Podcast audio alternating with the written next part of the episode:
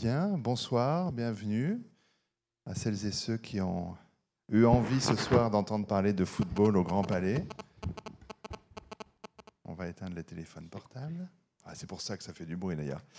Euh, donc, est-ce qu'on ouvre un cycle sport euh, à partir de ce soir, dans cette saison 6 des lundis du Grand Palais. C'est d'ailleurs le dernier cycle de la saison qui va se dérouler comme affiché effectivement au-dessus de nous. Euh, des débats avec toujours, on le voit, des questions euh, pour titre, des questions qui permettent bah, de dérouler pas mal de problématiques selon euh, les envies et les, les, tropismes des uns et des autres. nous procédons toujours de la même façon. Pendant une petite heure, j'interroge les intervenants qui sont à cette tribune que je vais vous présenter dans un instant. Et puis la dernière partie de notre de nos débats et placé sous le signe des questions, euh, des interventions du public vers les intervenants, ce qui permet toujours de euh, d'évoquer des sujets qu'on n'a pas eu le temps de traiter ou, qu'on aura qu'on aurait oublié de traiter et, on doit libérer cette salle un peu après 20 h un peu avant 20 h la question de ce soir le foot un monde gagnant.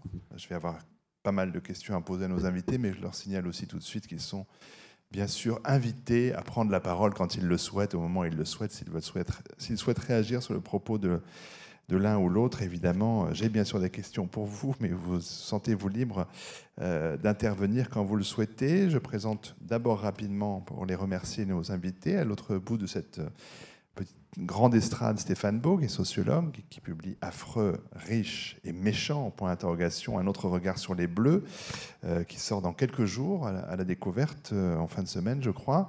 À ses côtés, Jean-François Diana, qui est maître de conférence en sciences de l'information et de la communication, et près de moi, Mustapha Kessous, qui est journaliste, qui est auteur au PUF, notamment de l'ouvrage Les 100 histoires de la Coupe du Monde de football. Et comme toujours, ce soir, nos intervenants des des parcours, des approches euh, euh, assez différents sur notre thématique. C'est bien ça qui doit enrichir le débat. Parmi les questions euh, pointées par les organisatrices de ce débat, celle-ci qui figure sur l'invitation, quelle image de la réussite et quelle valeur les footballeurs incarnent-ils? Des scènes de liesse de la Coupe du Monde 98 au désaveu 12 ans plus tard, pourquoi le foot fait-il souvent les gros titres de la presse? Alors du foot business, pourquoi l'argent est-il devenu un problème? Et enfin, dernière question listée, euh, entre le football fédérateur et les scandales du foot système, y a-t-il un football à deux vitesses? Il y a déjà de quoi faire avec ces quelques pistes de questionnement. Premier tour de table. Euh, va peut-être commencer par euh, Moustapha Kessous, qui est journaliste, qui collabore au Monde depuis 2004, euh, qui a travaillé comme reporter au service politique société, puis au sport, et qui s'occupe aujourd'hui de l'actualité des médias, et qui est l'auteur d'une trilogie sur les grands événements sportifs merci, publié au, PUF. Il y avait eu les 100 histoires, 100 histoires des Jeux, Olympiques, c'était sorti en 2012. Les 100 histoires du Tour de France, sorti en 2013. Et maintenant, les 100 histoires de la Coupe du Monde. Livre qui sort, lui, après-demain, je crois, en librairie. Euh, l'an prochain, ce sera les 100 histoires de quoi? Non, ça doit être ouvert. Ça, ça sera les 100 histoires du repos. D'accord, bon, on verra ça. Plus rien. Ah, allez savoir. on verra peut-être. Hein. Euh, alors ce débat, bien sûr, il est lié à l'imminence de la Coupe du Monde de football qui débutera le, 12 juin. Pour peut entrer peut-être tout de suite dans, dans le vif du sujet euh, et aussi pour se projeter dans l'avenir avec la Coupe du Monde euh, au Qatar, qu'on aura sans doute l'occasion d'évoquer. On a le sentiment ou la certitude même que la Coupe du Monde est touchée par le règne du foot business. Est-ce que c'est le cas selon vous? J'ouvre tout de suite les grandes questions. Hein. Alors j'inaugure le bal. Ouais. Bon, je pense que ça fait euh, depuis euh, depuis le début des, on va dire depuis la grosso modo depuis la un peu avant la Coupe du Monde de, football en France que véritablement la FIFA est rentrée dans le est rentrée les deux crampons euh, dans le dans le monde du, du foot du foot business. Euh, le problème de la FIFA, euh, je, vais vous, raconter une petite anecdote. Quand euh, Avalanche a été élu président de la FIFA en 1974, le Brésilien. Donc l'organisme mondial. C'est l'instance mondiale régulatrice du, football. il y avait huit employés. ils étaient dans une petite maison à Zurich. Et Avalanche a donc a, développé tout un, s'est fait élire sur, sur un programme de développement du football mondial. Et il a embauché quelque temps après Seb Blatter. Euh, Seb Blatter a dû, euh, aller à la banque, emprunter de l'argent pour payer le salaire des, employés de la FIFA. Alors aujourd'hui, juste pour vous dire que le trésor de guerre, entre guillemets, on, va revenir, avoisine, dépasse les 1,5 milliard de dollars aujourd'hui. Donc en 40 ans. Et combien d'employés? Oh, je crois plus de 400. Hum. Ouais. Donc c'est une véritable réussite qu'on doit euh, véritablement à ce binôme Avalanche et Blatter. Après, on parlera bien évidemment de, toutes les, dérives de la corruption, mais je pense que peut-être mes confrères euh, seront plus, plus précis que moi, mais euh, voilà, vers les années... peu, peu, après la Coupe du Monde aux États-Unis en 94, le succès des États-Unis a permis au football, à la FIFA de véritablement gagner énormément d'argent. Ils étaient très en retard, mais vraiment très en retard si l'on compare avec le CEO, donc le, Comité international olympique. Je vais vous donner un exemple. Je crois que euh, je l'ai plus, mais euh, les exemples sont, sont, dans mon bouquin. Mais je crois que euh, en 1984, euh, le CEO avait vendu en droit télé pour des centaines de millions de dollars leurs droits, alors que, que, que la FIFA était dix fois moins chère. La Coupe du Monde était dix fois moins chère. Donc ils ah avaient une véritable carence. Ils ne savaient pas vendre leurs droits télé. Aujourd'hui, je peux vous assurer qu'ils les vendent très très bien. Stéphane Beau, sociologue, euh, vous enseignez à l'ENS euh, et notamment auteur ou co-auteur de Retour sur la condition ouvrière, Pays de malheur, euh, La France invisible. et puis en 2011, il y a eu ce livre Traître à la nation, point d'interrogation, un autre regard sur la grève des Bleus en Afrique du Sud. Et toujours à la découverte, un, autre livre prolonge ce précédent ouvrage. Je l'ai cité tout à l'heure, Affreux, riche et méchant, point d'interrogation toujours. Euh, un autre regard sur les Bleus. Euh, qu'est-ce qui vous a amené, vous, à vous intéresser euh, au football? Bonne question, parce qu'effectivement, j'ai travaillé assez longuement sur d'autres questions, apparemment en tous les cas, sur ce qu'on appelle le monde ouvrier, la classe ouvrière, le destin, les destins scolaires et professionnels des enfants d'ouvriers, souvent des enfants d'immigrés, parce que je travaillais sur la, dans la région de Sochaux-Montbéliard, donc avec beaucoup de travail de terrain. Et euh, bon, par ailleurs, le foot m'a toujours intéressé en tant qu'ancien pratiquant, et puis j'ai toujours jeté un œil sur ce sport.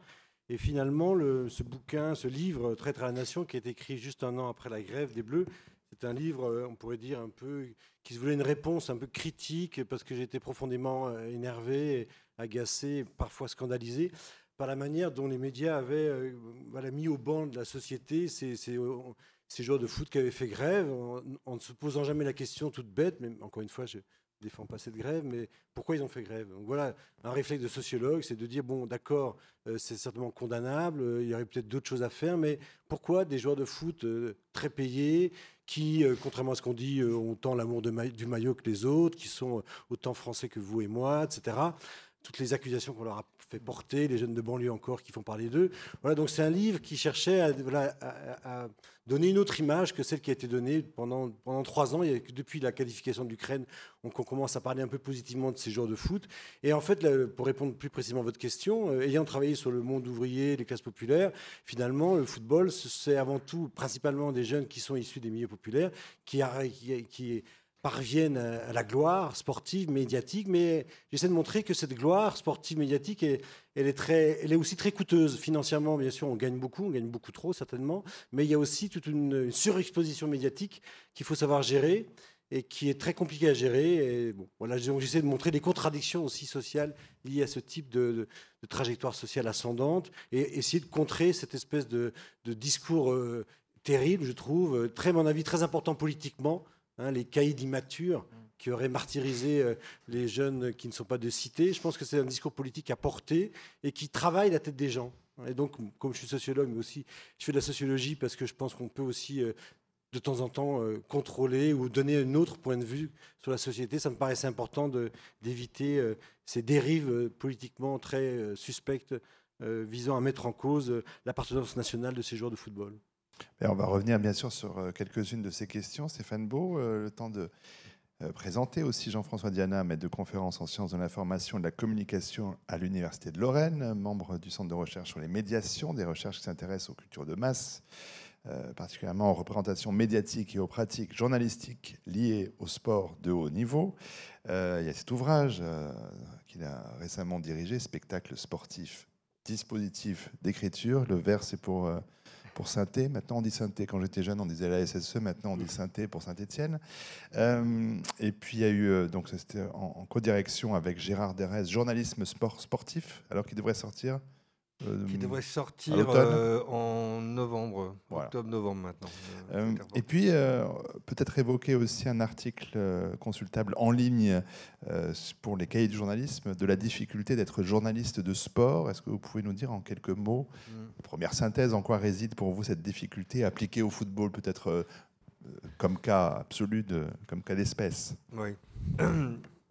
Ben, déjà, je, parle de mon point de vue, qui est celui d'un sémiologue et qui s'intéresse euh, à l'expérience esthétique des représentations, des, images en général, et le sport en tant que phénomène de masse euh, m'intéresse. Particulièrement parce que moi, aussi, euh, même si ça se voit plus trop maintenant, j'ai été sportif et j'ai joué au foot à un niveau, disons, plaisant. Euh, et, donc, euh, cette, idée de, travailler sur cette expérience esthétique du, sport et du football en particulier, enfin en tant que discipline de, masse, m'a fait m'intéresser aussi à la façon dont on racontait, dont on écrivait, dont on montrait. Euh, toutes les disciplines sportives, du moins les, disciplines sportives les plus, fédératrices. Et, ce je me suis rendu compte d'une chose qui était, assez nette, c'était qu'au final, euh, on ne prenait pas le temps de bien en parler. Euh, on prenait, prenait souvent pas le temps de bien, écrire le, sport, de bien le regarder.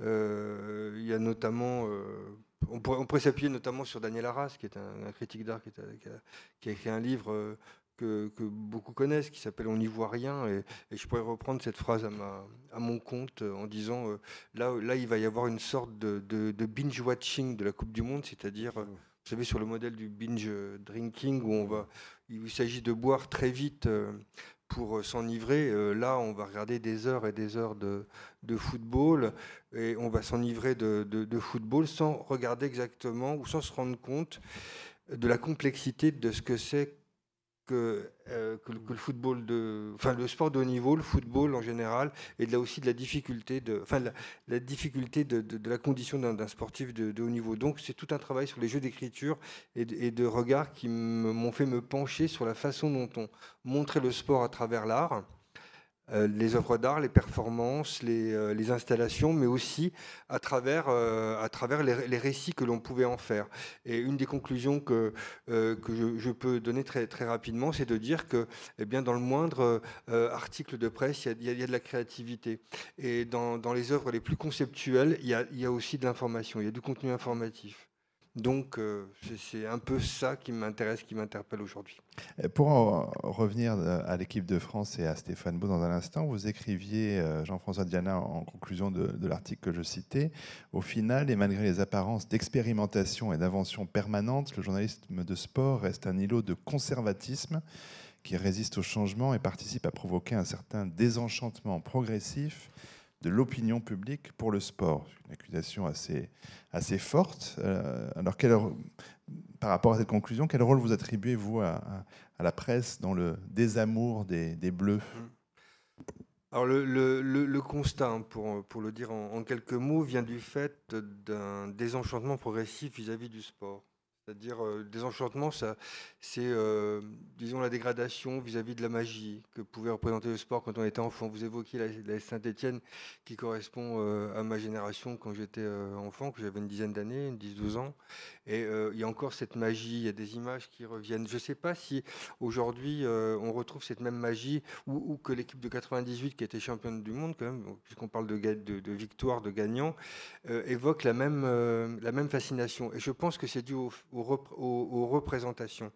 Alors, le, euh, ça c'est le premier constat. Deuxième constat, c'est le fait que les journalistes, euh, les étudiants, puisque j'enseigne dans un diplôme de journalisme euh, à l'Université de Lorraine, qui est assez sélectif, et donc ceux qui, vous, qui, souhaitent, hein, qui ambitionnent d'être journalistes de sport, et non pas journalistes de sportifs, hein, journalistes de sport, sont, sont, des, sont des, élèves qui sont très intéressés, qui ont une grande consommation, mais qui n'ont pas forcément une grande culture.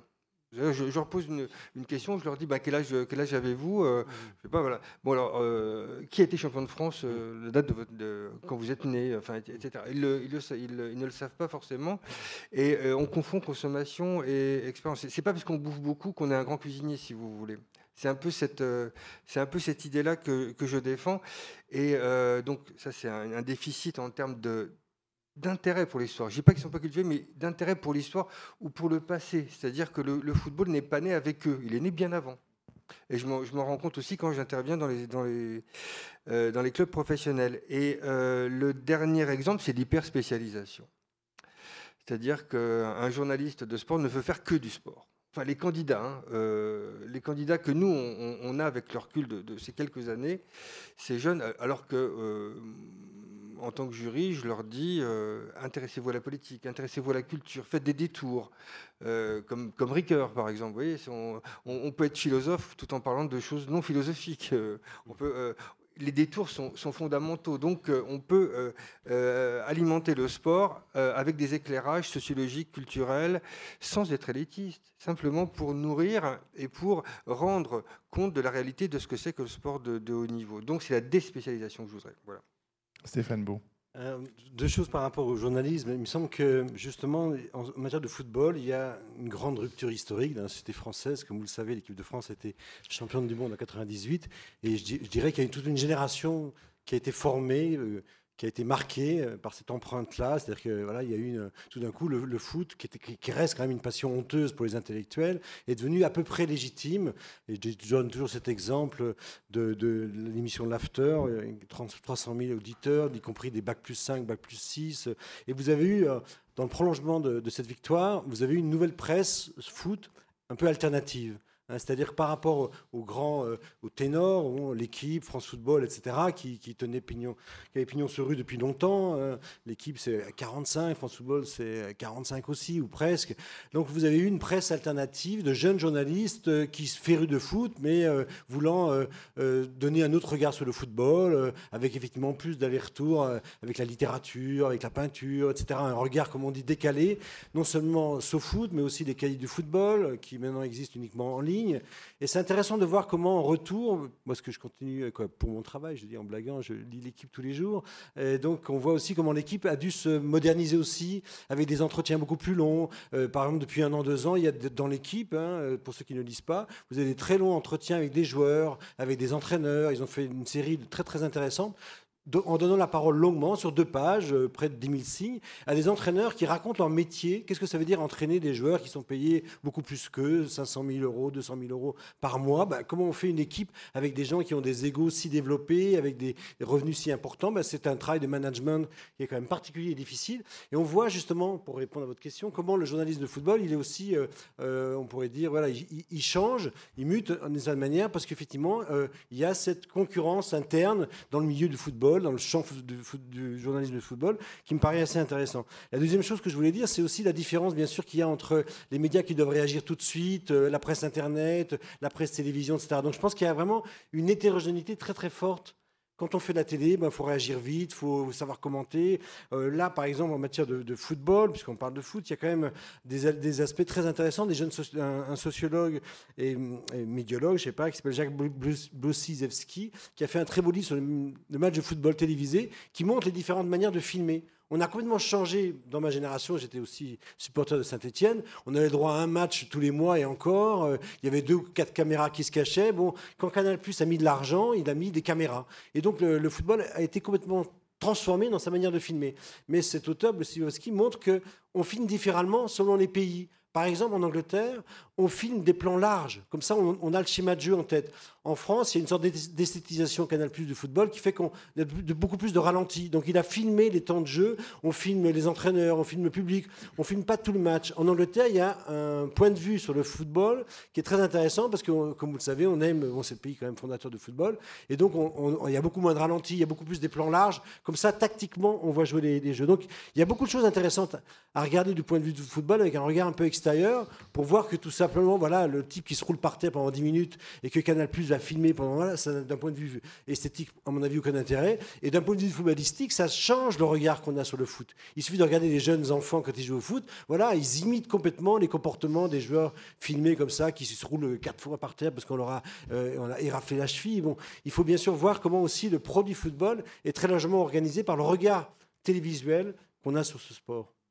Alors, comme on a un journaliste de presse écrit, ça tombe bien, alors qu'il est tout sauf ultra spécialisé, mais c'est un parcours très atypique pour euh, reprendre ce que disait Jean-François Diana, de, de, traiter de la politique, du sport, de, des médias, l'économie. Euh, vous êtes euh, très à part. Bah, je suis à part, oui, parce que parce que c'était mes souhaits. Donc moi, je suis passé par le service politique société. Après, je suis allé au service économie. J'ai fait un peu du grand reportage avec dans le service des grands reporters. Puis je me suis retrouvé au service des sports. Donc j'ai eu la chance d'avoir un peu tout, tout ce background pour pouvoir euh, essayer de, de, traiter le football sur, sur différents angles. Effectivement, euh, on parlait de désenchantement. Euh, il faut savoir ce que c'est qu'un journaliste qui traite du sport et notamment du football aujourd'hui. C'est assez épouvantable. vous arrivez déjà pour avoir les demandes, je vous raconte pas, il faut envoyer 25 mails, 40 fax. Euh, il faut parfois envoyer les questions, ce que je ne fais jamais, hein, mais on envoie euh, mm. le, thème. Après, on vous accorde un entretien, vous avez 12 euh, minutes ou 15 minutes. moi, je ne sais pas faire un entretien de 15 minutes, hein, c'est impossible.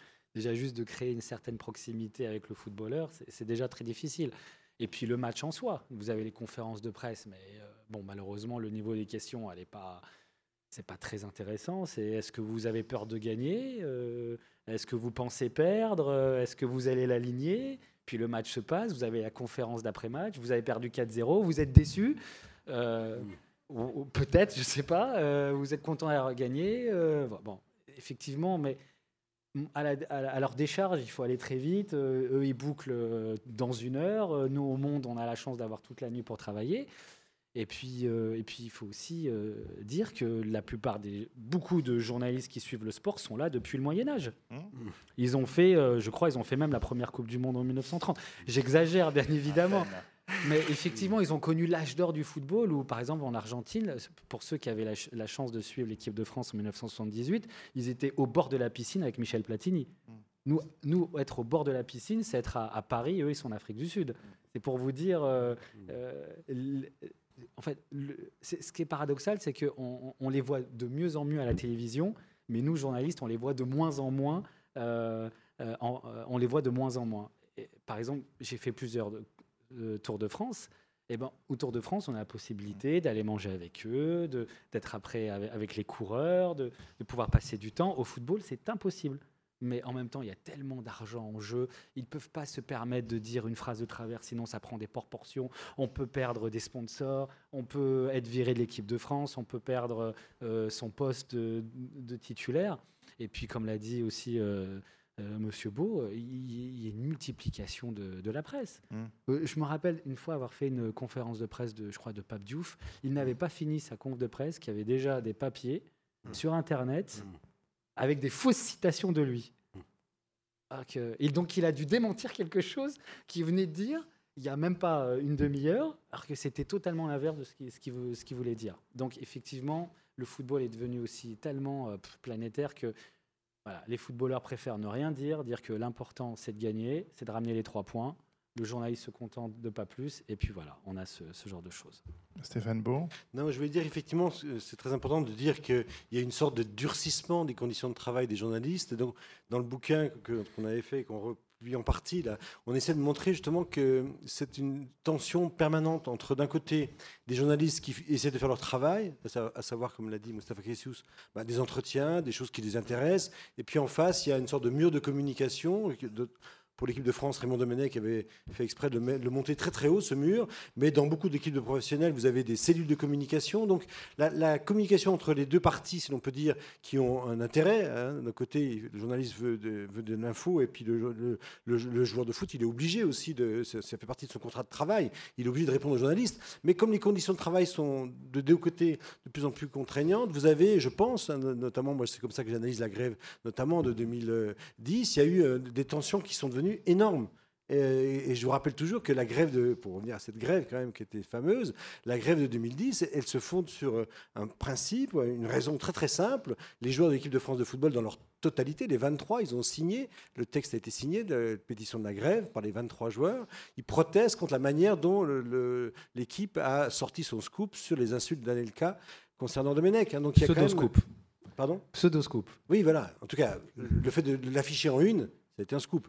Hein. c'est ça que je, veux dire. Mais bien évidemment, c'est une de l'équipe qui, a, déclenché une sorte de, de raz-de-marée, et, chez les joueurs, bien sûr, une prise de conscience qu'il y avait une sorte de norme tacite, implicite. Il y a ce qu'on appelle dans le champ politique le on et le off. C'est pareil en football, comme ce sont des, univers très contrôlés médiatiquement. Il y a du on et il y a du off. Les joueurs n'arrêtent pas de dire ça c'est du off. Et là, bien sûr, cette euh, saillie, si l'on peut dire, d'Anelka contre Domenech, c'était vraiment du off. Et c'est sorti en, une. Donc il y a eu une sorte de prise de conscience. On pourrait dire presque politique de la part de ces joueurs qui ne sont pas forcément politisés pour dire ben, on défend notre honneur de joueur. Donc c'est pour ça que cette histoire des, des rapports journalistes-footballeurs, elle est centrale et elle vaut bien sûr parce que le football est un sport hyper médiatisé. Bon, les joueurs de ping-pong de l'équipe de France, tennis de table, pardon, ne sont pas menacés de cela. Plus, et vous avez vu apparaître dans le rugby. C'est très intéressant de voir comment le rugby suit le chemin du football en se professionnalisant. Vous avez de plus en plus de conflits entre journalistes et euh, joueurs de rugby, alors qu'avant c'était beaucoup plus pacifié. Donc tout ça est bien sûr produit, c'est quand même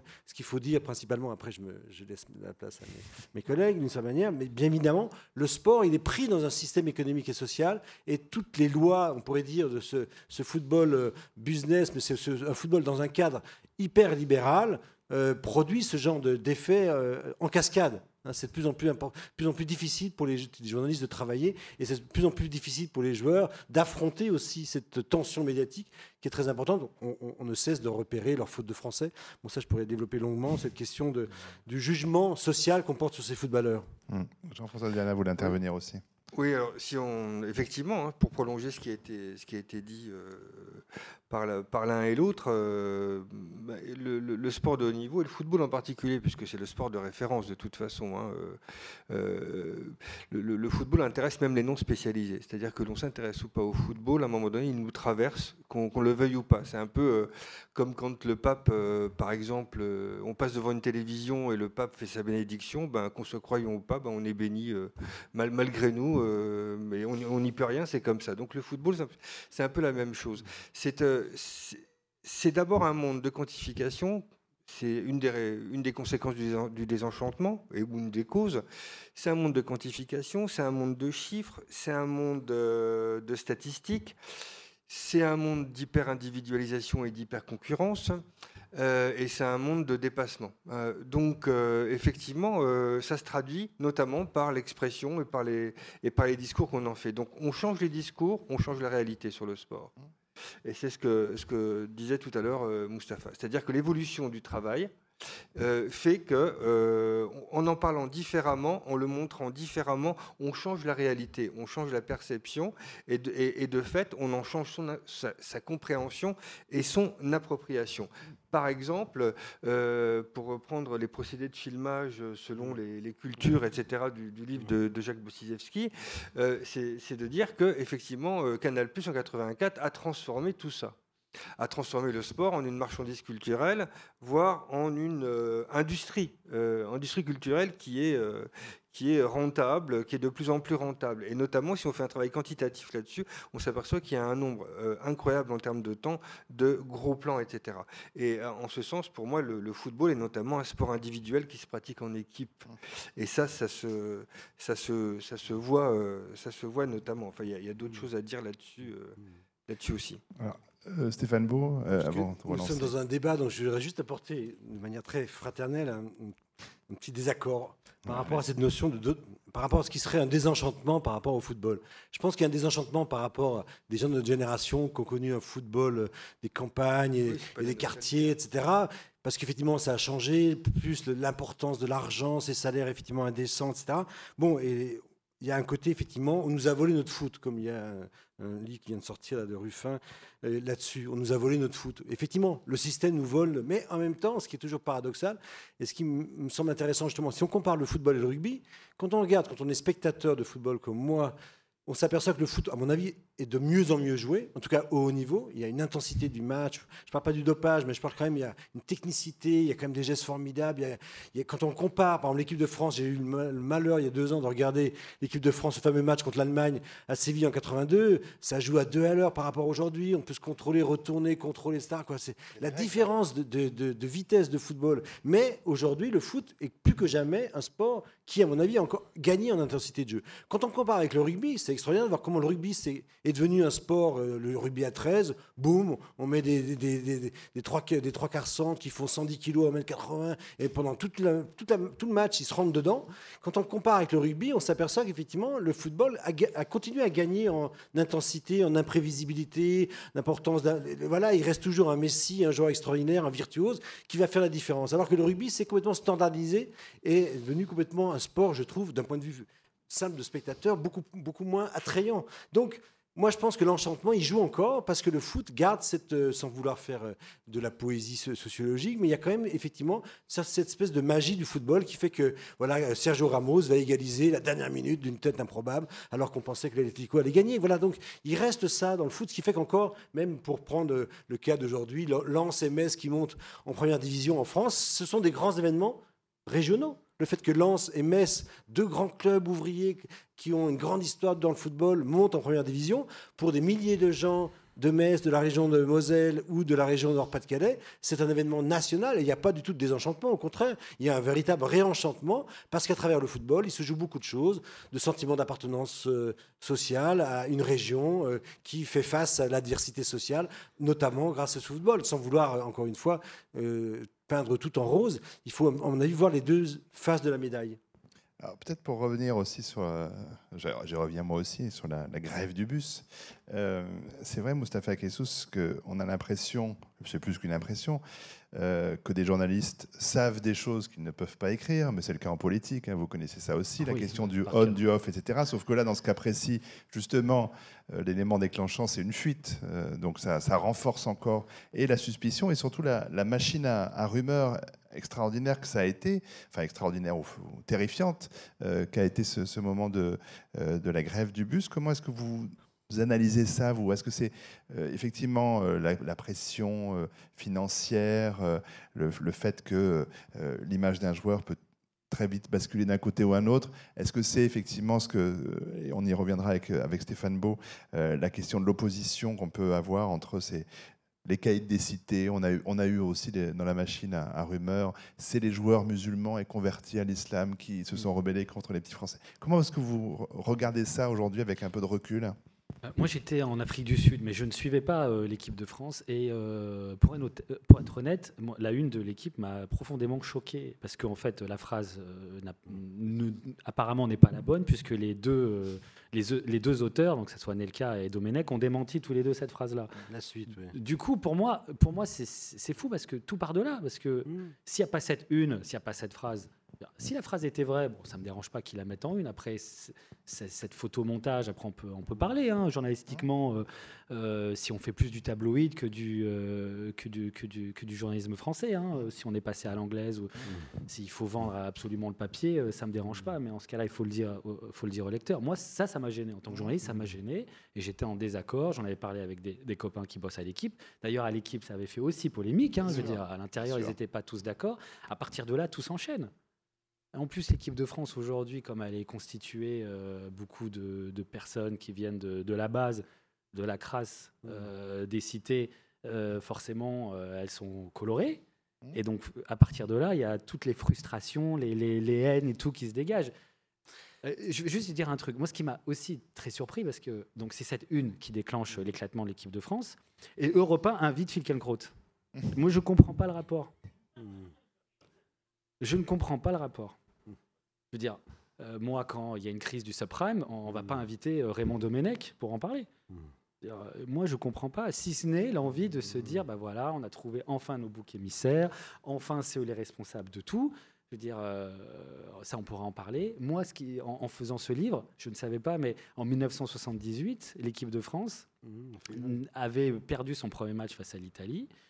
Euh, et ils avaient en fait mené une rébellion contre Adidas. Donc c'était mené par notamment Michel Platini, parce qu'ils estimaient ne pas toucher suffisamment d'argent de, la part de l'équipementier. Qu'est-ce qu'ils ont fait? Ils ont pris un cirage et ils ont gommé les trois, blanches, les trois bandes Adidas. Vous imaginez si aujourd'hui on fait ça? Qu'est-ce qu'on dirait? Ouais, c'est des, des djihadistes qui veulent mmh. prendre de l'argent pour l'envoyer en Syrie, des choses comme ça.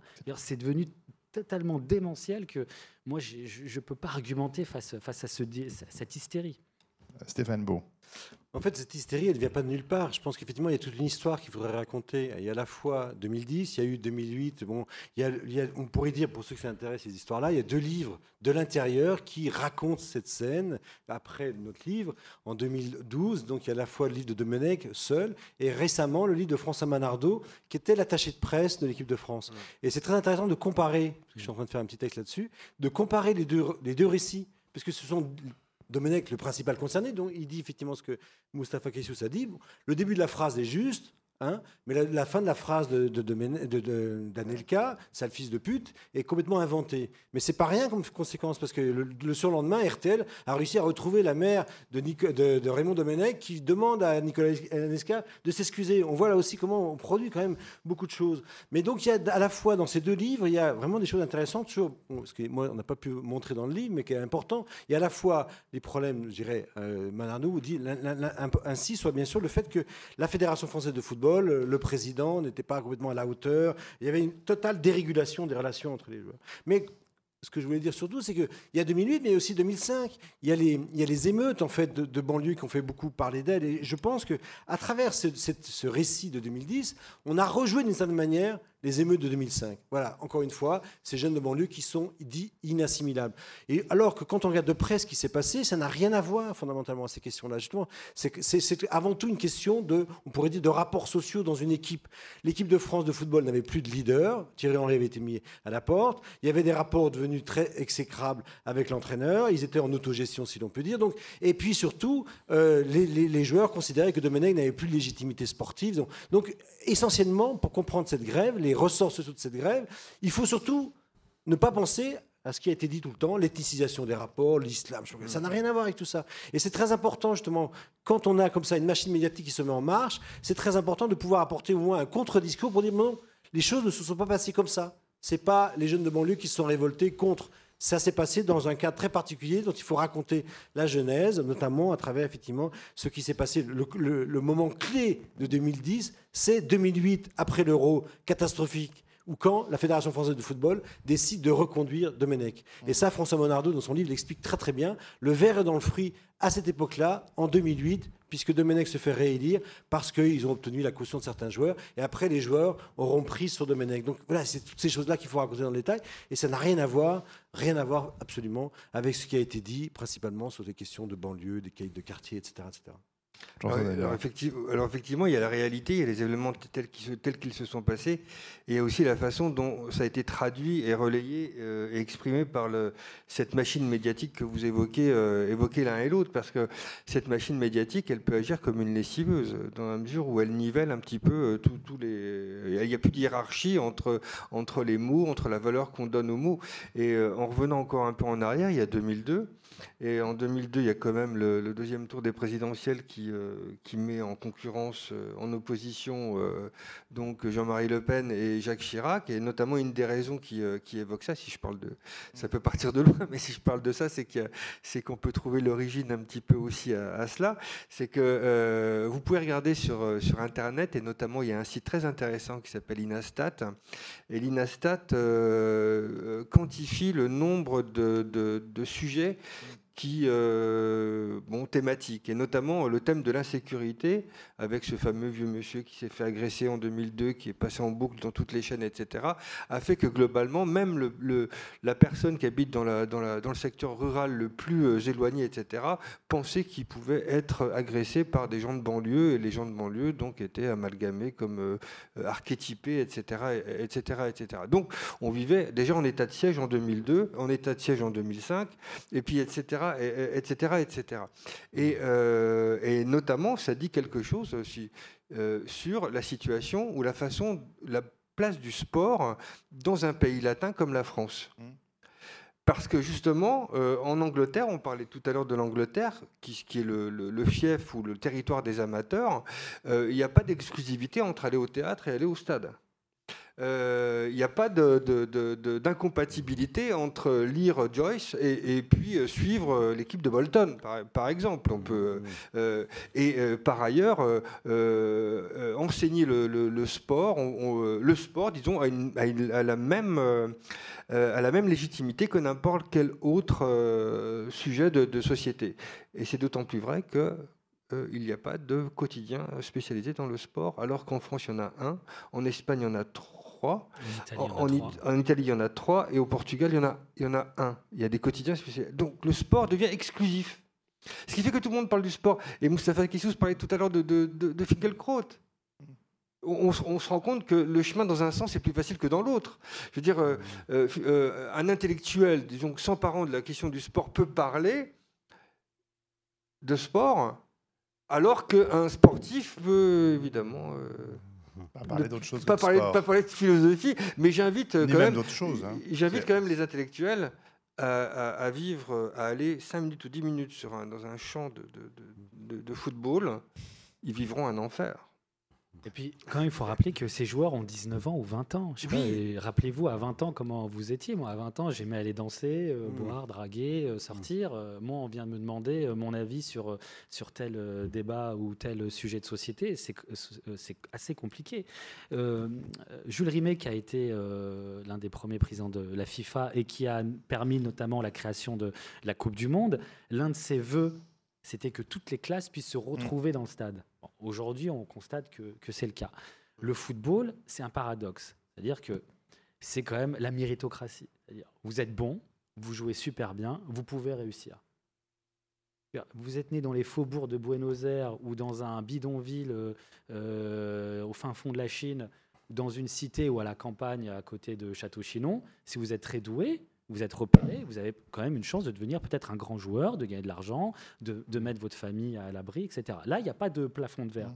Une fois que vous avez terminé votre carrière sportive, du coup, le, le, le plafond de verre se transforme en, en plafond de plexiglas. Mmh. C'est encore plus dur à casser le plexiglas hein, que le verre. Vous constatez que dans les équipes dirigeantes du football, bah, il n'y a plus un noir, il n'y a plus un arabe. Euh, là, je prépare une triple page pour la semaine prochaine sur la Coupe du Monde, les consultants on s'aperçoit aussi que les consultants, bah, finalement, euh, les bons joueurs euh, qui étaient un peu trop basanés ont aussi disparu. C'est assez, assez troublant. Mmh. Après, moi, je ne sais pas, je ne suis pas sociologue, mais il faudrait peut-être réfléchir pourquoi, euh, mmh. pourquoi ce phénomène-là?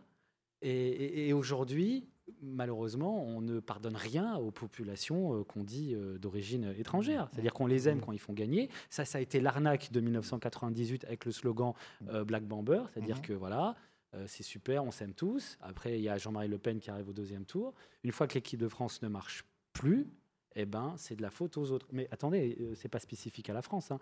Lorsque euh, le Brésil a perdu euh, son mondial en 1950, mmh. on a essayé de trouver des boucs émissaires. Mmh. Les boucs émissaires, ils étaient noirs, Bien sûr. Le notamment le gardien. Mmh. Et depuis 1950, il n'y a plus de gardien noir au Brésil jusqu'en 2006. Un pays où la population noire est très dominante. Ouais, où la rappeler, population hein. noire. Et je voulais juste dire, euh, juste euh, terminer une chose. J'ai oublié, donc je, je, reviendrai tout à l'heure. Bon, revenez, juste revenez Stéphane un... Beau.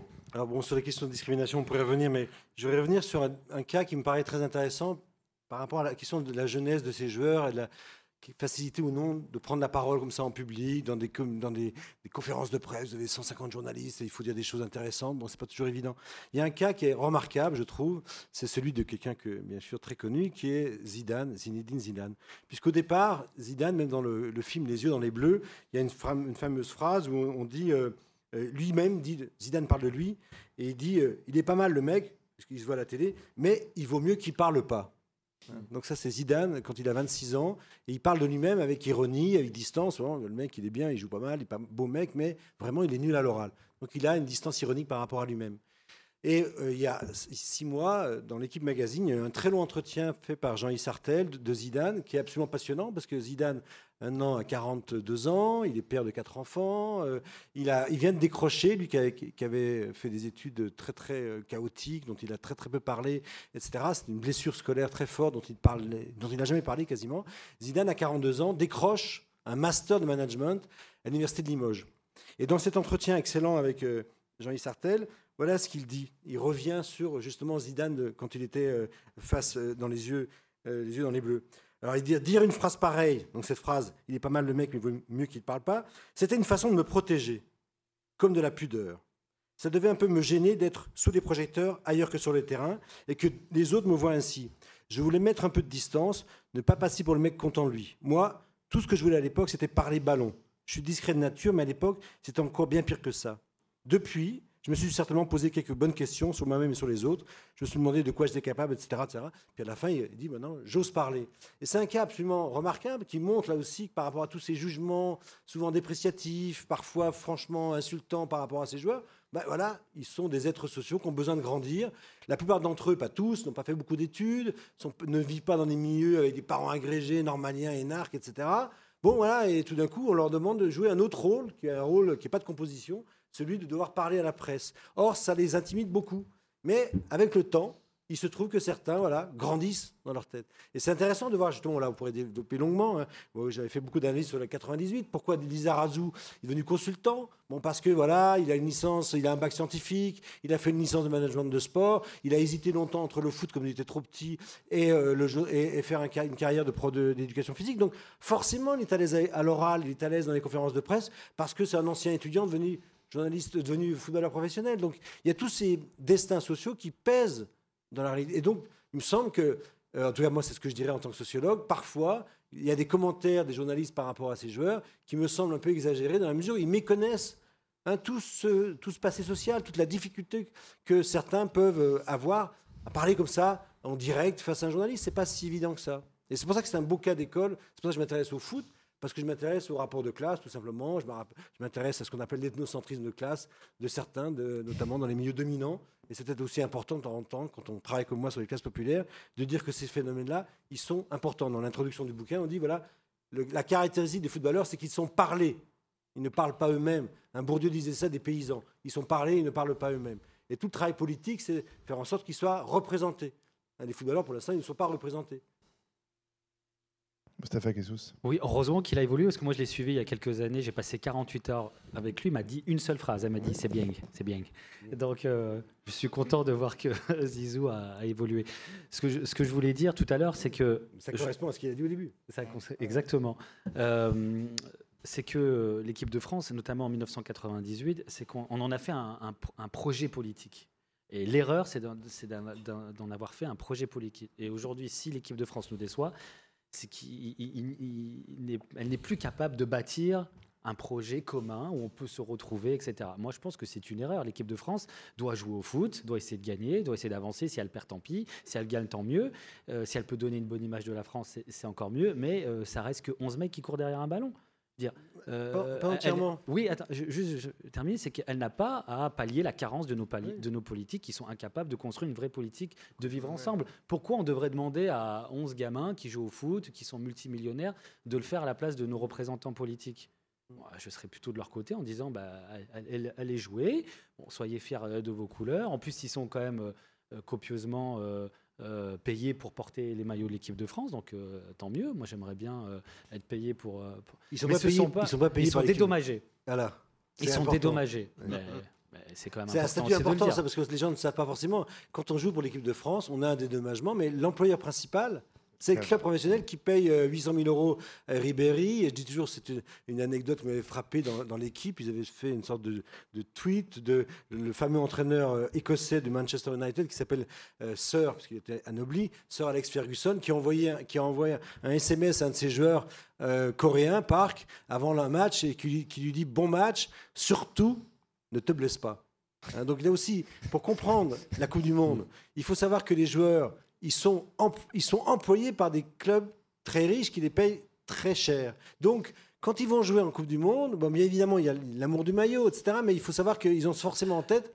Non, pas en Coupe du Monde. Non, Et, la euh, Coupe voilà. du Monde, oui, Quand ils jouent avec l'équipe de Mais ça France, n'empêche les matchs amicaux. ouais, voilà, il Là, ils sont ça dédommagés. Il Après, ils touchent ça des primes euh, qui Oui, sont versées par la FIFA. faut bien la ouais, c'est concurrence, pas voilà. négligeable, hein, le dédommagement. Ah bah, il est, c'est C'est important. pas- C'est pour ça qu'on peut se poser, non, juste comme ça pour finir, on peut se poser la question de. Moi, je pense qu'il y a objectivement une concurrence entre d'un côté les compétitions, notamment Ligue des Champions, les compétitions nationales, et ces compétitions internationales qui effectivement attirent l'attention des médias, mais pour les joueurs, là, par exemple, si on prend le cas de Benzema, Varane, toute l'année, ils ont fait 50 matchs au Real de Madrid, euh, au taquet, à fond la caisse, paf, ils repartent de nouveau pour deux mois pour le Brésil. Bon, bien sûr, ils adorent jouer au Brésil, mais si on se place de leur point de vue, on voit bien que pour les joueurs, c'est une situation de plus en plus compliquée hein, Ouais, de, jouer pour euh, son équipe nationale. Oui, pour les joueurs déjà arrivés, parce que pour les autres, c'est Oui. une formidable vitrine Tremplin. aussi, et un, un tremplin possible. Et on sait qu'il y a beaucoup de transferts aussi qui peuvent se faire dans les Oui. coulisses des, des Coupes du Monde ou des, ou des Euros. Mais pour revenir évidemment à ce, à ce titre, le football, un monde de gagnants, est-ce que toutes ces questions dont on parle tout à l'heure, est-ce qu'elles n'ont pas changé au profondeur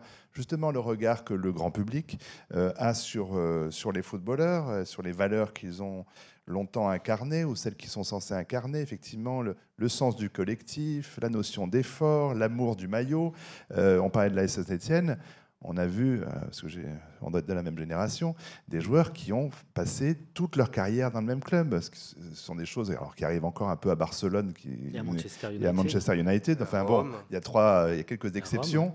Euh, mais enfin aujourd'hui, le, le- le monde du football n'est plus celui-là. Donc est-ce que, les valeurs, elles sont pas quand même complètement, euh, euh, bah, elles sont pas complètement changées Ils sont les représentants de l'hyperlibéralisme, ces joueurs-là. Euh, forcément, ça, euh, je veux dire, je, je vais, je vais pas, j'allais utiliser un mot, mais je, je vais pas l'utiliser. Mais Mm. ils, ils- ils se vendent euh, au plus en franc, mais c'est- c'est le, c'est le système. Pour moi, ça me choque pas. En plus, la grande partie des joueurs dans le monde ne gagnent pas beaucoup d'argent. hein. Non, bien sûr. Mais C'est quand même une minorité qui gagne, euh, voilà, qui gagne énormément d'argent et qui confisque, qui confisque aussi l'essentiel des revenus. Donc là aussi, on pourrait parler d'inégalité, de euh, voilà, c'est tous- les thèmes qu'on connaît en France. On pourrait aussi en parler pour le football. Mais pour moi, ils sont le représentant de l'hypercapitalisme, du libéralisme absolu depuis l'arrêt Bosman, etc. Mais ça, vous, vous connaissez ça par cœur.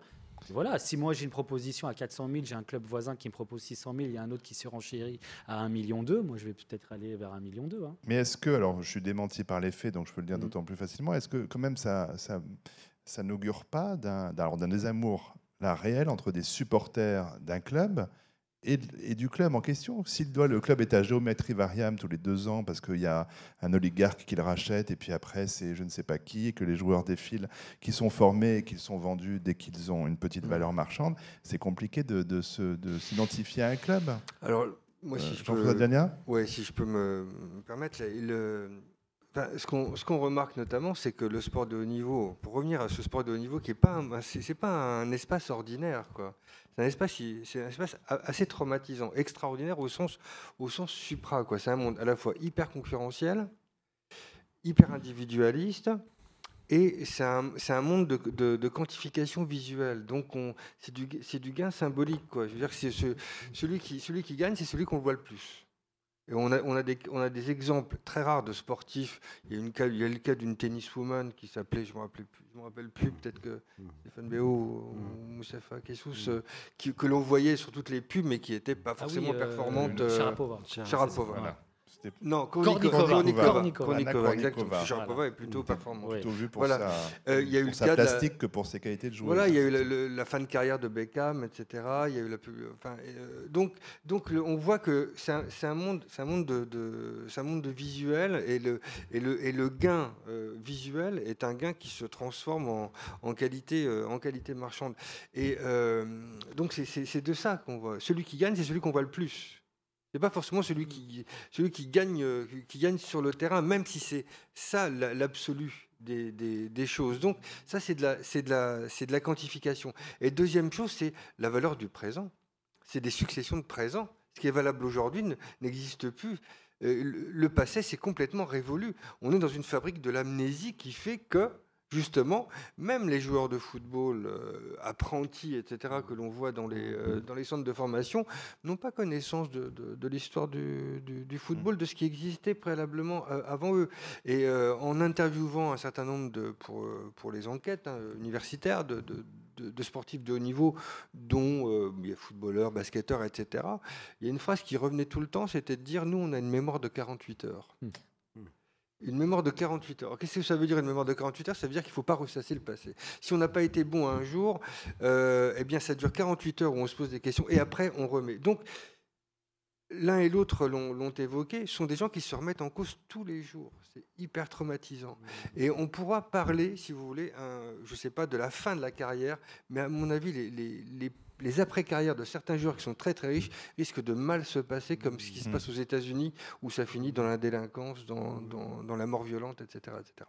Alors, deux, deux réactions. Stéphane Beau. Par- il me semble qu'on peut aussi euh, raisonner un peu historiquement. Il me semble qu'il y a eu une phase, effectivement, de, de- de- de- après l'arrêt Bosman, donc de, de concurrence effrénée sur le marché du travail, de- de- d'inflation des salaires, de montant astronomique de transferts, mais qu'aujourd'hui, notamment parce qu'il y a cette histoire quand même très importante du fair play financier, et il me semble qu'il y a quand même, on regarde depuis 2-3 ans, il y a quand même un assagissement, entre guillemets, des transferts, on regarde de les transferts moins importants, et qu'il y a certains clubs, notamment en France, il faut bien sûr voilà, écarter les deux grands clubs milliardaires, euh, le Paris Saint-Germain et Monaco, qui achètent tout ce qu'ils veulent, etc., à n'importe quel prix. Pour l'instant, ils sont encore autorisés, on verra par la suite. Mais les autres clubs, ils ont, il y a une attitude un peu, il me semble, un peu de changement. Et je m'intéresse par je vois ce qui se passe à l'Olympique lyonnais, par exemple. C'est intéressant de voir que l'Olympique lyonnais, qui, a été un très grand club français, qui a gagné euh, cette fois lors des années 2000 le championnat de France, a une politique de recrutement de gens locaux. Vus- ils ont vu que finalement, former des mercenaires, c'était pas intéressant. Donc progressivement, ils ont eu une politique de recrutement euh, beaucoup plus euh, équilibrée pour faire en sorte de former des joueurs dans, la durée. Et on voit peut-être qu'il y aura, à part les, clubs les plus riches, il me semble que peut-être cette, cette, c'est cette mode, mais cette, cette façon qu'avaient les joueurs de, bouger comme ça à ce point-là, peut-être va, à mon avis, décélérer un peu. Il va peut-être y avoir davantage. Vous avez raison d'insister sur le fait qu'évidemment, pour un supporter lambda, de voir son équipe changer comme ça, c'est assez traumatisant. Mais vous avez encore des clubs qui maintiennent euh, le cap. Bon, voilà, le cap, par exemple, de Saint-Etienne est assez remarquable avec des gens. Des joueurs comme Loïc Perrin qui joue d'ailleurs cette carte-là, et peut-être qu'il fera euh, euh, modèle, puisque finalement Loïc Perrin c'est le capitaine de Saint-Etienne, qui n'a connu que Saint-Etienne comme joueur, et c'est un joueur adulé par son, stade et son, public, et qui est aujourd'hui présélectionné parmi les 30. Et dans de longs entretiens avec lui dans la presse, il raconte, il raconte justement à quel point aujourd'hui cette politique-là de, de stabilisation d'un club, ça peut être, avoir beaucoup de vertus pour les joueurs, parce que on oublie de dire à quel point cette mobilité sur le marché du travail peut être extrêmement coûteuse. Hein, si on faisait la liste depuis 10 ans de joueurs qui auraient été, qui ont fait des, qui auraient été très, qui devaient être très prometteurs, qui n'ont rien fait, comme Kakuta ou plein d'autres, c'est aussi le- le- l'envers du décor. hein. Ce dont on parle jamais, c'est aussi tous les joueurs qui vont partir à, à 18 ans en Angleterre et qui vont finir en Ligue 2 en Angleterre et qui ne perceront jamais. Donc en ce moment, il me semble qu'il y a peut-être un mouvement de recul par rapport à cette grande tendance. Moi, je ne suis pas tout à fait euh, optimiste dans, dans ce sens-là, euh, puisque l'année dernière, le Real a commis 100 millions pour, payer, pour se payer euh, l'attaquant euh, Bale. On- je ne pense pas qu'il y ait une décélération. Mais ce, que je, ce que je voudrais aussi montrer, c'est que, notamment, le PSG. Le PSG est arrivé il y, a, il y a trois ans. Ils ont payé, ils ont acheté le club pour une bouchée de pain, c'est-à-dire pour même pas 30 millions d'euros. C'est quand même Mm. pas mal. Ils sont achetés la corbeille, c'est-à-dire euh, les, les loges VIP avec euh, la Tour Eiffel. Donc ça, ça vaut quand même euh, toutes les publicités dans le monde. Moi, il y avait euh, il y a quelques années, j'avais suivi les, les coulisses de la rédaction de Blatter, et puis il y avait un de ces quelqu'un qui s'était présenté à la présidence de la FIFA, qui a été dégommé tu- depuis, m'avait dit que le football c'est de l'entertainment, c'est du spectacle. Mhm. Le PSG, il offre à, ses- à son public du spectacle. Moi, je peux vous assurer que les fans du PSG, ils sont contents, ils sont fiers de montrer leur, leur, euh, leur t-shirt du PSG. Même aujourd'hui, on le trouve dans, des marchés de contrefaçon à Bangkok. Alors qu'avant, vous, ne trouviez pas les, le, le t-shirt du PSG. Je peux vous assurer qu'aujourd'hui, cette saison, ils ont dépassé le 1,2 million. Il y a plus d'un million de personnes qui sont allées au stade, au Parc des Princes. Au temps de Robin Leproux euh, et de Colonie Capitale, ils étaient à même pas 20 000 par match. Et encore, Mais pour autant, est-ce que c'est l'horizon souhaitable du football professionnel selon vous? Bah, c'est le football spectacle. Nous, quand on va au cinéma, on aime bien aller voir les X-Men, ou si on aime bien aller voir euh, des films d'auteur. Bah, le football, c'est pareil. Il y a, il y a des grands. on peut euh, voir un film de Straub et puis un film de. Oui, Ouais, c'est ça. ouais. On peut voir un film de. Là, c'est la même chose. L'un n'est pas exclusif On de voit du spectacle. Il y a des grands joueurs qui arrivent. ouais. Beckham finit sa, sa carrière. Les gens sont super contents. Ils ont de l'argent. Bah, ils- pourquoi se- s'en priver? Je cautionne pas. Hein. Non, Mais est-ce que dis- si on à arrive à, une- Hein à un super championnat des, des grands clubs d'Europe, comme ça a été évoqué, etc., Ça, et que donc euh, du coup il n'y a plus de petits Ce qui, fait, clubs la- voilà, ce qui fait l'intérêt du sport, c'est aussi quand même l'imprévisibilité des résultats. Donc quand on arrive avec, quand on, on indexe totalement les résultats des clubs à partir des masses financières Mm. Euh, des clubs, c'est quand même. euh, pour Mais c'est ce que René euh, Girard, de- l'entraîneur de Lille, a dit. On est les champions de France des clubs pauvres. Oui, mais ça, c'est troisième. pas, c'est pas nouveau. hein, depuis la fin Mais- des années 90, en Ligue Non, mais des là, c'est Champions. plus flagrant quand c'est même. C'est c'est- il y a quatre clubs qui ont C'est pour gagné euh, la Ligue des Champions Oui, non, depuis mais 10 ans. euh, c'est exactement c'est ça. C'est une réduction d'imprévisibilité. On, Ouais. ré- on réduit la Oui. frange d'imprévisibilité, ce qu'on appelle la frange d'incertitude. C'est-à-dire que même on scénarise quelque part l'imprévisibilité. Sauf le cas, sauf le cas de certains matchs que vous évoquiez, comme comme le but de Ramos il y a, il y a quelques jours, ou alors le fameux match Ah, entre Manchester et le Bayern. C'est quand même si le plus riche qui a gagné à la Oui, fin. sauf que la- l'Atlético fait champion d'Espagne et finit, Mais- euh, finalise la Ligue des Champions et je crois qu'ils ont quoi 50 millions de, de budget 100, 120 millions. 120 Bon, Ouais. bah 120 millions, euh, c'est Non, mais- c'est- Ah, c'est- mais ça que j'insiste sur l'idée que la c'est un, c'est mythe, hein, l'imprévisibilité. hein. C'est vrai que la nécessité de la régulation du sport, c'est fondamental. Je pense qu'effectivement, on peut dire tout ce qu'on veut de Platini, mais en tout cas, ce qu'il cherche à faire avec d'autres, cette histoire de régulation, comme il a existé dans le basket américain, le salary cap, là, le fait qu'on puisse essayer d'instituer un, un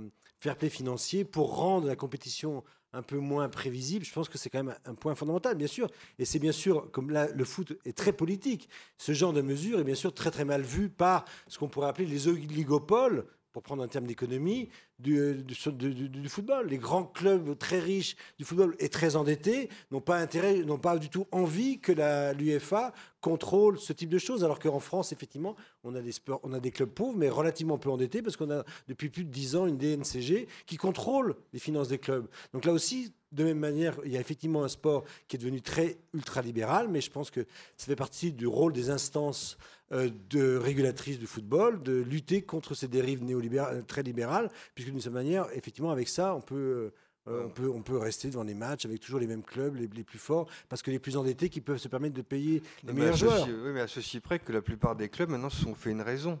Quelque part, euh, depuis quand même 2-3 deux, trois ans, ça va durer pendant quelques années encore. On sait qu'au début du championnat, le PSG va gagner. Et même des clubs comme Marseille, comme, comme Lyon et comme d'autres se disent on joue la deuxième place, la troisième Oui. place, etc. Donc il n'y a plus d'ambition, il y a plus d'ambition euh, extrême parce qu'ils savent que le gap est quasiment insurmontable. Et puis après, euh, quand on parlait justement de changement de représentation, changement de discours, changement de réalité et changement de perception du sport, eh bien il y, a- il y a des- il y a des clubs évidemment le- les plus nombreux qui euh, sont très heureux de se maintenir et qui font un championnat pour se maintenir. Donc il y a trois, quatre championnats dans le championnat lui-même qui sont enchâssés et qui n'existaient pas encore il y a quelques années. Où il y a en 98, c'est quand même Lens qui était champion de. France, euh, Metz a failli être champion de France. Euh, Donc cette année, Lille a été champion de France des clubs euh, euh, mais maintenant c'est dotés normalement. c'est de l'utopie. Et Montpellier, il y a trois ans. Voilà. Mais on parlait de Lyon, par exemple, quand ils ont gagné leurs sept titres d'affilée, Lyon, euh, c'était une grosse machine. hein. Ils achetaient des stars. Souvenez-vous, il y avait Elbert qui venait du Bayern de Munich, il y avait John Carew qui était là. Euh, Olas, il était super content. Il écrasait tout le monde. Aujourd'hui, euh, malheureusement, il s'est trompé dans ses choix industriels. euh, ça n'a pas, ça n'a pas payé. Il, il est résigné à, à prendre ces petits jeunes pour espérer les vendre super cher pour gagner de l'argent.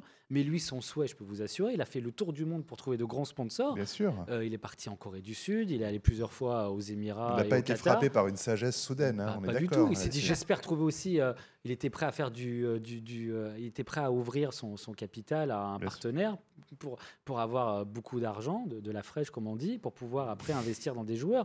Il n'a pas réussi. Alors euh, c'est comme Taverneau, ils ont beau jeu de dire oui nous euh, on, on joue euh, petite main, on n'a pas d'argent, euh, mais ils sont très très malins. Ils savent très Mm. bien que si euh, ils investissent sur leur euh, sur leur pôle de- jeune, s'ils réussissent à trouver des petites pépites, c'est 10, 15, 20, 5, 6, 10, 15, 20, 50 millions qui peuvent rentrer euh, facilement. Et puis tout le monde compte sur des investisseurs étrangers Tout le monde compte sur viennent les du, du investisseurs. Moyen-Orient, d'Asie notamment. Et de Chine bientôt, ouais. Euh, alors, peut-être prendre quelques questions ou interventions du public. Si vous avez envie de poser une question à ces messieurs, vous levez le bras et on vous donne un micro. Et si ça n'arrive pas tout de suite, monsieur a demandé, on va vous amener un micro qui vient de ce côté. Oui, vous avez beaucoup parlé des joueurs, euh, des clubs, etc. Vous avez très peu parlé des spectateurs et la catégorie particulière qui sont les supporters. Et puis il y a tout un monde qui tourne autour du football. hein. Je pense euh, les gens qui construisent les stades avec euh, tout ce qui peut se passer autour de certaines malversations. Euh, on a dit qu'on avait construit des stades là qui, que ça avait été une catastrophe. J'avais lu un article, hein, je ne me rappelle plus trop. Notamment, on parlait de celui du Mans. hein où, il y aura sans doute euh, très peu de spectateurs euh, donc pour l'amortir. Alors, je voudrais avoir un petit peu votre avis là-dessus. Vous parlez du, du stade de Mans, c'est ça Ouais, enfin, euh, les, C'est ça sta- les- les questions sur les stades, on, on parle de Lyon, on parle de Lille, on parle du Mans. Enfin, Bah, c'est toujours des dossiers compliqués. Je sais pas, moi, de mon point de vue, je parlerai du public. Ouais. Du public en tant que. Voilà, on parlait de désenchantement tout à l'heure. euh, voilà, voilà d'où d'où vient le désenchantement. C'est qu'il y a un délitement du lien entre le, le public, euh, c'est-à-dire les amateurs, et le spectacle en lui-même. Parce que euh, on, euh, on a éradiqué un peu le- le- en Angleterre. On l'a pas éradiqué, on l'a déplacé. hein. On l'a Déplacé dé- dans on l'a les- déplacé en deuxième, en deuxième division. division. Donc, euh, si même vous, vous allez, vous prenez l'Eurostar, vous allez à Londres pour voir un match, vous ne trouverez pas de place parce que les places sont extrêmement chères et la plupart du temps, c'est les abonnés. Donc, euh, on, on se détourne du, du- du public sans faire de, de romantisme, hein, sans, sans être euh, nostalgique, mais comme on prive le public du- d'un spectacle qui est, le, qui est le plus populaire, puisque maintenant, il n'y a plus moyen de voir un match sans payer. Euh, il, faut, il faut être abonné à Canal+, il faut être abonné à, à Bing Sport, il faut être abonné à différents bouquets, etc. Et euh, voilà, il, il reste, il reste plus, plus beaucoup de place pour regarder le, le, le, le- le- le football de manière comme, comme un spectacle. Donc il y a cette idée que, justement qu'il y a une sorte de délitement avec le public, mais après c'est c'est une étude que l'on peut faire Ouais. sur la question du public. hein. Stéphane Beau. Comme juste sur ces questions du public, il me semble qu'il y a aussi des politiques de clubs qui sont très différentes. Si on prend le cas de Saint-Etienne, par exemple, ils ont un COP, comme on dit, un public très fervent de supporters. C'est un des meilleurs publics de France, dit-on, euh, dans le chaudron. Et par exemple, je crois savoir que les places populaires sont encore restées à 10 euros. Donc là aussi, vous avez des, politiques de clubs qui disent on a un public, on a un bon public, on va le garder, donc on va garder des places à 10 euros. Je ne connais pas le prix des places à Marseille exactement dans les populaires, mais je pense qu'il est, là aussi peu élevé. La politique du PSG est très différente, parce justement, on a voulu attirer un public qui soit un public de classe moyenne, familiale, des hommes, des femmes, des enfants, etc. Donc là aussi, les prix ont changé. Mais donc je pense que par rapport à cette question du public, des spectateurs, il faut prendre en compte de manière très forte, bien sûr, la manière dont les clubs voilà, env- envisagent leur politique sportive, leur po- politique de, de- de fidélis- fidélisation d'un public. Et sur les stades, euh, comme on le disait tout à l'heure, hein, c'est de l'entertainment. hein. Euh, En Angleterre, ils ont détruit Wembley pour construire un nouveau Wembley. Ils ont détruit le stade Arsenal pour en faire un neuf. Euh, on fait des plus grosses loges, euh, des sièges plus confortables. euh, ça ramène plus d'argent. Et puis après, il ne faut pas oublier aussi qu'il y a une certification après au niveau des stades, notamment de l'UEFA et de la FIFA, qui permettent donc aussi d'accueillir des grands événements sportifs. Si vous n'avez pas ces étoiles-là, il en faut cinq pour l'UEFA. Vous ne pouvez pas accueillir un quart de finale d'une Coupe du Monde ou une finale de Ligue des Champions. Et puis c'est plus le c'est plus le même billet, hein, c'est plus les mêmes ouais c'est plus le même billet, c'est plus les mêmes prix pour les places. Euh, à l'intérieur on met des restaurants. Euh, oui c'est une forme de NBA comme euh, au Staples Center à Los Angeles. Quand vous allez voir un match de NBA, bah, vous pouvez manger sur place, euh, vous pouvez dormir sur place, vous pouvez il y a plein de choses que vous pouvez faire sur place. C'est la même chose. On se dirige vers là. Mais en France je suis pas convaincu que ce modèle là euh, est pour nous. Tout simplement parce que les classes populaires ont encore envie d'aller d'aller d'aller d'aller au match et surtout ils n'ont pas envie de dépenser 250 euros.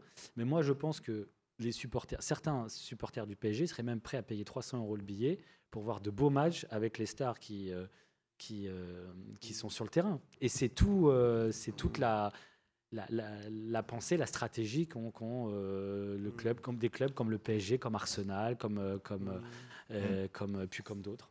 Il y a un cas sur les stades, il y a un question. cas remarquable. Je ne sais pas si vous avez pu regarder hier, il y a un documentaire sur Arte, euh, sur Canal+, pardon, mais il existe des documentaires sur Canal+, de, des frères Cantona, Eric Cantona, sur le football à Rio, au Brésil, mais surtout à Rio. Il y a eu des, des passages remar- vraiment remarquables sur le stade Maracana, qui était le grand stade, qui comprenait euh, 150 000 euh, spectateurs. 220 000 places. 200 000, 200 à 220, l'époque. mais ouais. bon, 50, ouais, hein, il a- 150. à 73 000. Et maintenant, il est réduit à 73 000. Et donc, voilà, il y avait un reportage où il y avait des gens, de, des anciens du Maracana qui disaient voilà, c'est un, stade où il y a les torsidas les, étaient absolument euh, en pleine effervescence. Donc là, on a mis des sièges. Donc voilà, là aussi, on peut dire que, sans céder à la nostalgie, c'est vrai que la fonction sociale du stade change complètement. Hein, C'était euh, des moments euh, extraordinaires d'émotions collectives. Euh, pendant ces matchs, avec un- une mise en scène, le spectacle était autant dans les tribunes que sur le match, que, dans le, que sur- le terrain. Et là, on va effectivement rationaliser le stade, on va le pacifier, on va effectivement le rendre beaucoup, beaucoup plus aseptisé. Donc c'est vrai qu'il y a des vrais enjeux de dépossession, si l'on peut dire, du sport populaire, de ce sport populaire qu'est le football, par les, les- les grandes instances euh, du football. euh. D'ailleurs, les stades sont franchisés. hein. Euh, Ouais. Il porte le nom de grande Le marque. nouveau stade de. Nice est un alliance, me semble-t-il. hein. Mm. Madame poser la question suivante. Euh, Croyez-vous en l'essor du football féminin et dans quel pays du monde est-il euh, est-il le plus médiatisé ou développé? Je peux barrer la question que j'avais prévue, merci.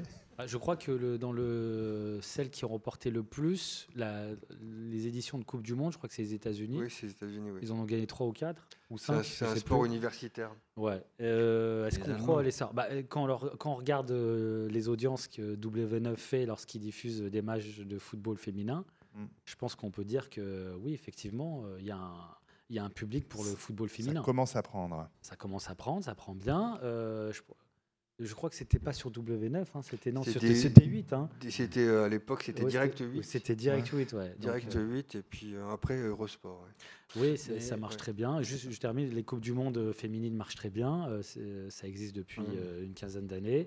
Euh, ça remplit les stades. Ça encombre pas les écrans de télé en même temps. hein. Ça n'encombre pas, parce qu'on est dans des sports euh, typiquement masculins. hein, euh, dire, ce- les consommateurs de sport sont typiquement masculins. Il y a même des problèmes, euh, il n'y a pas assez d'agents de palpation euh, pour, pour palper les femmes à l'entrée des stades. Donc elles sont même refoulées des stades parfois. Ah. Donc euh, oui, oui, mais je pense que le sport féminin va, va se développer. Par Stéphane rapport au Beau football effectivement, féminin, il y a deux choses qui me semblent intéressantes. D'une part, le fait qu'effectivement, en France, le football n'a pas été un sport scolaire. Ça, c'est très important. Mm. Le, le- le rôle des professeurs de PS est majeur dans le développement des sports, dans, la féminisation, le handball, le basket, hand, etc. Mm. Le football a été d'emblée constitué comme l'antisport. C'est vraiment pas ce qu'on veut faire dans- en tant que prof de PS. Donc, euh, pour les femmes, pour les jeunes filles notamment, le sport était pas, on pouvait pas l'apprendre à l'école. Donc, maintenant, ça a un peu changé. Et surtout, il y a ce qu'on appelle une politique de féminisation du football fait par, faite par la FFF depuis euh, 2008, qui produit aussi des effets. Donc, moi, j'ai une, une de mes étudiantes qui fait une thèse sur la diffusion du football féminin, donc je connais un petit peu en lisant ses travaux. On s'aperçoit que depuis 8 ans à peu près, le nombre de, football, de footballeuses a augmenté de 67%, alors que le nombre d'hommes a diminué de 11%. Alors ça reste aujourd'hui encore que 5% de femmes qui sont licenciées dans l'ensemble des licenciés de footballeurs. Ça reste mineur en France par rapport en Allemagne, où il y a 500 000 licenciés, mais vous avez raison d'insister là-dessus. Je pense qu'effectivement, on va avoir un développement du football féminin extrêmement important dans les 20 prochaines années, surtout quand on regarde le football féminin. Si on essaie de, de- de regarder sans œillère, sans a priori euh, sexy, si l'on peut dire, on s'aperçoit que ça joue très bien. Oui, puis y a, euh, effectivement, cette féminisation, elle ne concerne pas uniquement les joueurs, puisque Il y a Une entraîneur. Dès euh, l'année prochaine, il y a un, entraîneuse, un entraîneur, eux, entraîneur à eux, Clermont Foot, c'est ça? à Clermont, oui, qui est, qui est portugaise. Il y a des arbitres, Ouais. des arbitres de, de- de ligne et arbitres euh, centraux, et présidents, euh, des dirigeants euh, et des agents de, des agents de, de joueurs. Donc euh, petit à petit, il y a- il y, a quand même une, une féminisation du, euh, du sport. Peut-être un post-scriptum de, de madame avant que monsieur prenne la parole. Vous vouliez rajouter rapidement? Dans le cas du football féminin, est-ce que le phénomène du hooliganisme existe? Alors, Moi, j'ai pas connaissance. Pas à ma de- connaissance non plus. Non. Pour l'instant, non. Mais j'ai vu des femmes hooligans euh, être euh, avec euh, Oui, leurs ça, partenaires, oui, hein, oui. Ouais, chez- ouais, que ça soit en France où j'ai fait aussi les enquêtes sur les mais euh, pour le foot masculin. Ouais, sur les, assez sur- partagé, sur ouais. les supporters néo-nazis, notamment en Russie. euh, et, juste, et sur le un point de vue historique, quand le football a bien pris euh, sur le vieux continent au début du siècle dernier, vers 1900, 1905, etc., euh, les fédérations comme euh, l'Allemagne, et l'Angleterre et la France avaient interdit aux femmes de jouer au football. Et ils ont réautorisé les femmes à jouer à partir de 1970, à avoir officiellement une, li- euh, une fédération, etc. Donc, Seulement 70 Ouais, ouais, très donc tard, ça a été très tard. Donc en fait, l'essor a été, aurait dû être beaucoup plus tôt et Ouais. elle a été coupée euh, d'entrée de jeu. Alors, monsieur, vous avez pris le micro. Oui, déjà, je voulais confirmer ce que disait M. Stéphane Bau pour l'Allemagne. Effectivement, il y a un, un marin qui, la veille du débarquement, le 5 juin 1944, regardait la plage juste en face à la du débarquement. Il voyait des soldats allemands qui jouaient derrière leur ligne au football. Hmm. Donc, vous voyez, c'est- confirmé, hein, c'est historique tout ça. La question, c'est comment est-ce que vous envisagez sociologiquement, surtout pour M. Béot, le- les révoltes actuellement euh, en en- au Brésil, vis-à-vis des équipements qui sont à la fois euh, très retardés, qui ont beaucoup de retard et qui, dont, dont les coûts ont explosé, avec les frustrations que ça entraîne de point de vue social.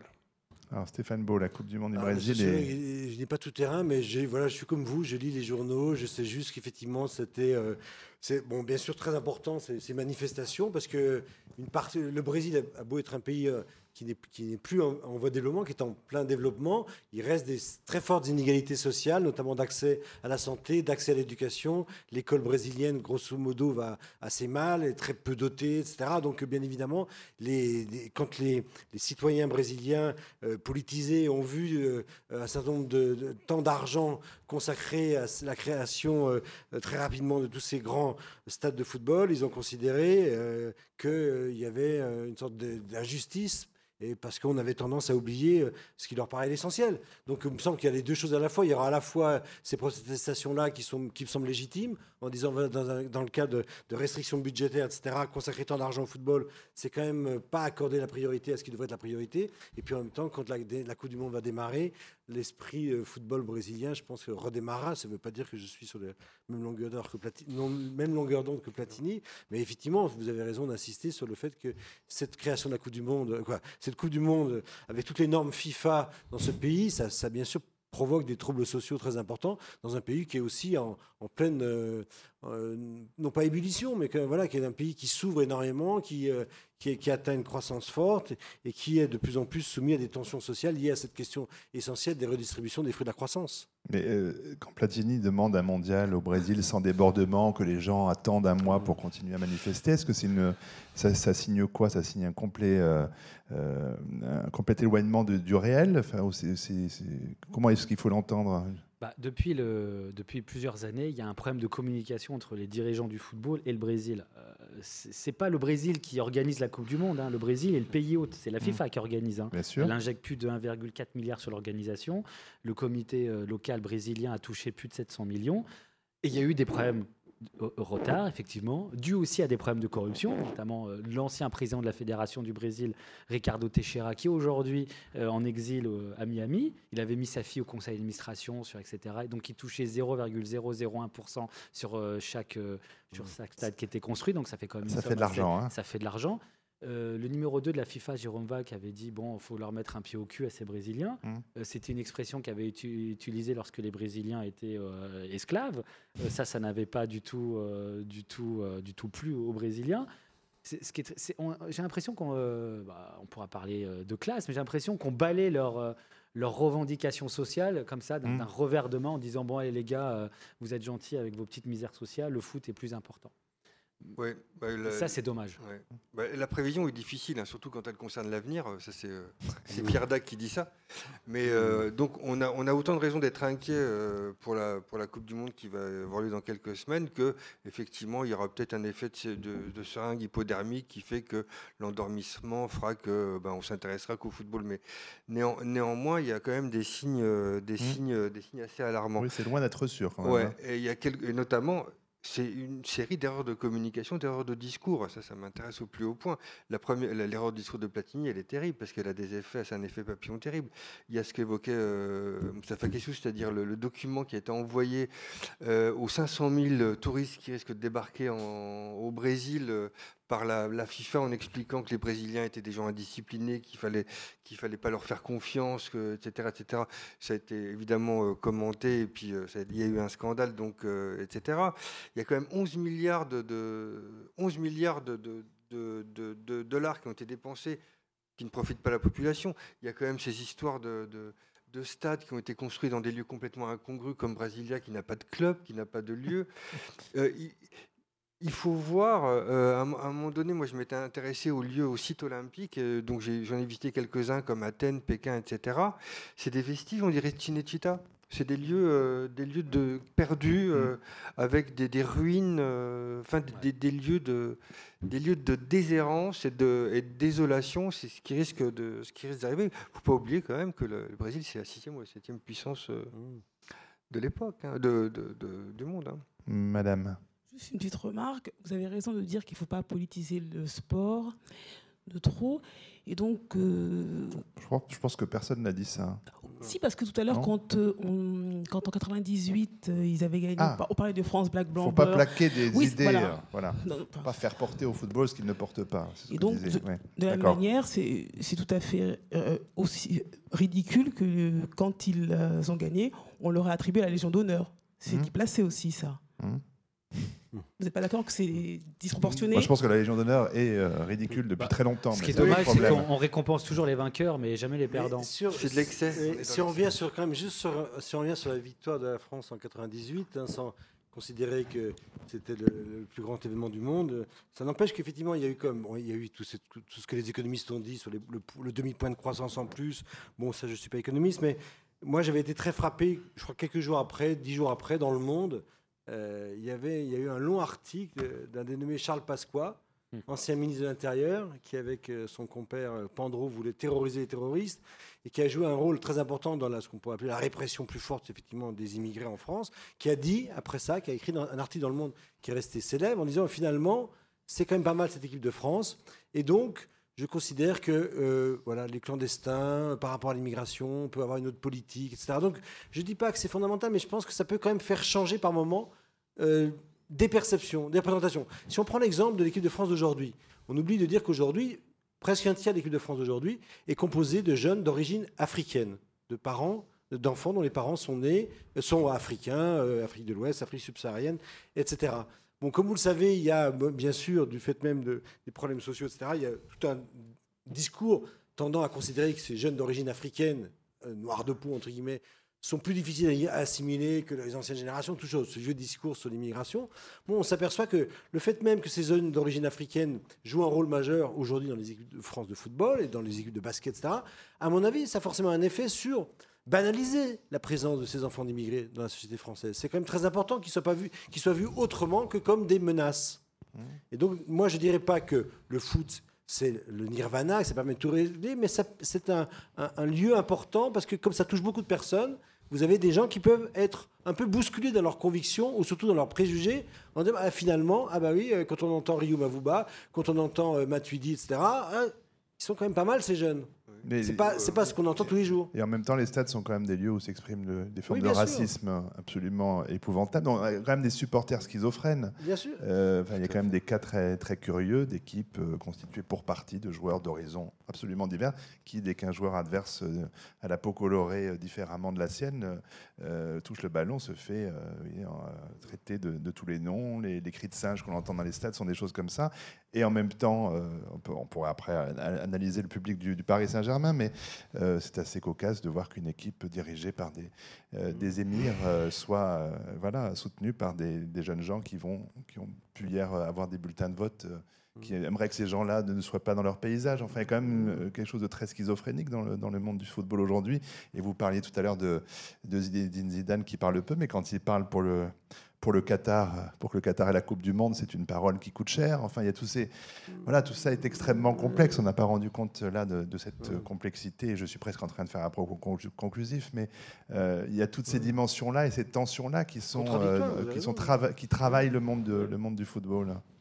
Donc, euh, le, le monde du football, c'est un monde extrémisé, comme le sport de haut niveau. C'est toutes les expressions qui sont tendues vers le- l'extrême. Ce pas des actes ordinaires, et c'est pas des sentiments ordinaires, c'est pas des. Dans le livre de François Manardo, là, donc, qui est vraiment intéressant, ce qui s'appelle Nice-Na, il dit à un moment donné, parce qu'il est plongé dans ce monde-là, tout d'un coup, il est ancien journaliste, il devient attaché de presse de l'équipe de France, il a tout vécu, 2008-2010, donc euh, il a aussi beaucoup dégusté, et il dit, euh, en conclusion d'un- de ses chapitres, le football, c'est un monstre économique, politique et médiatique. Je trouve ça assez intéressant comme formule.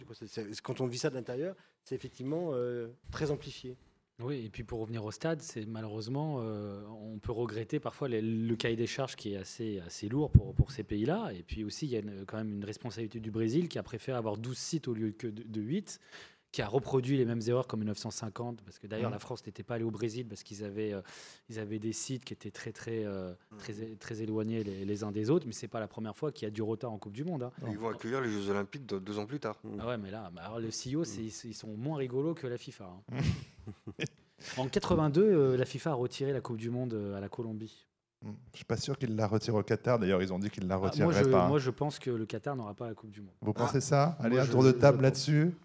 Euh, Jean-François Diana, vous pensez que le Qatar va garder la Coupe du Monde 2022 Ben, je reprends la phrase de Pierre Dac. euh, D'accord, sur les prévisions. prophète, mais c'est mal parti. hein. Jean-François Beau J'ai aucune, aucune, Euh, aucune idée. Non, Aucune je- idée ouais, Ils vont servir d'exemple. juger. Ils vont servir d'exemple. Je pense qu'il y a l'ancien procureur de. New York qui s'appelle Michael euh, Garcia qui est aujourd'hui à la tête du comité d'éthique de la FIFA, qui enquête depuis plusieurs années, qui a apparemment des, euh, pas mal de biscuits. euh, Ah oui, ça. alors, pas sur la Russie, parce qu'à la Russie, on se prend une balle dans la tête. Donc, c'est plus facile d'enquêter Ouais, au Qatar, parce qu'ils sont gentils.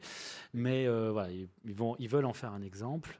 Ils ont compris l'erreur manifeste d'avoir, de vouloir organiser une Coupe du Monde en plein été. Mais on peut se poser la question pourquoi continuer à, jouer, à, faire des, à organiser des compétitions de Coupe du Monde de la FIFA uniquement lors de l'été européen? A la Ligue des Champions. Mm. Mais euh, Dernier mot. Ouais, juste, un- juste un, un mot. Il y, a, il y a quelques temps, Umberto Eco, qui- que, que tout le monde connaît, avait, avait dit quelque chose. Quand il tape sur Google, c'est comme s'il avait un, euh, un coma éthylique, parce qu'il tape un mot, et il y a des milliers d'occurrences, etc. Donc on va avoir un coma éthylique là, de, de- de football. Donc euh, quelque part, il vaut mieux prendre de biais des événements aussi médiatisés, hyper médiatisés que ça, et notamment s'intéresser à des gens qui, qui- qui l'écrivent différemment.